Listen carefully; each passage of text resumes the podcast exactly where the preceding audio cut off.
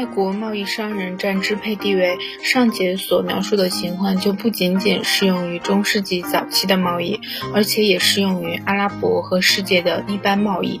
当座上阶级发展起来的时候，情况就完全两样了。作为典型来说，座商这个现象是城市发展的结果。虽然以前在城堡附近的市场所在地上无疑也有座商。座商在中世纪被理解为在城市中取得了居留特权的一个贸易商，并且基本上是零售商，而不管他出售自己的产品还是出售外国的产品，在某些法律资料上，这一名称是现代商法上商人的同义语，就是为图利而既买且卖的人。但是这种关键于莱茵河流域文件中的说法，不能认为是中世纪的普遍用法。在中世纪城市的人口结构中，做商并不是批发商，而是一个带点东西到市场上去的人，即手艺人和职业商人。城市的职业商人阶级是按下述方式发展起来的：做商起初是流动商人，他是已经有了固定住所的商贩，定期的去外地出售产品或从外地贩运产品。第二个阶段是他有一个雇员或仆役或合伙人替他跑外地，由这一种办法过渡到那一种办法。第三个阶段是商管制度的形成，商人的资历已经增长到这样的地步，他能在外地建立住所，至少在那里设置几个雇员，从而建立了地区关系的制度。最后，做商完全固定在他的住所地，而只同外地用信件联系了。因为过去地区之间没有法律保证，所以直到中世纪后期，这种情况才有了可能。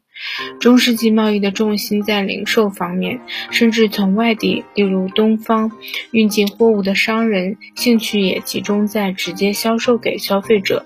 和批发贸易相比，风险既少，赚钱又比较稳定可靠，而且一般也比较高，所以在业务上是具有一定程度垄断性质的。甚至汉萨商人也不是现金意义的那种商人，而主要侧重于控制外国地方的零售贸易。谋求如何在俄国、瑞典、挪威和英国排除外国竞争。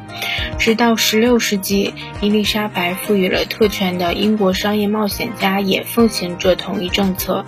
真正的批发商在中世纪早期或许根本不存在。到了中世纪末，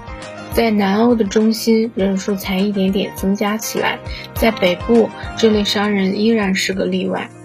作为一个阶级的坐商，不能不和其他阶级进行斗争。这类斗争中有一系列是对外的斗争，诸如为维护城市市场垄断权的斗争；对非坐商的部落或氏族贸易，尤其在和部落工业有关的远方贸易，以及非坐商的外国商人的贸易等方面，都要进行斗争。在希望压制这种竞争中，和犹太人发生了冲突。在中世纪早期，在德国并没有看到任何对犹太人的敌视，直至在十一世纪时，施派耶尔的主教还邀请犹太人访问这个城市。据他的说法，以便使城市增光。虽则，甚至在古代，我们也可以看到反犹太运动席卷全欧的第一次反犹太运动的高潮，是在信仰之战和犹太人的竞争这双层影响下发生于十字军的时候。卡西陀斥责犹太人迷信，正如一个罗马人把东方的一切狂热都斥为无聊一样。这种反犹太人和其他外国人的斗争，乃是民族商业阶级发展的一个现象。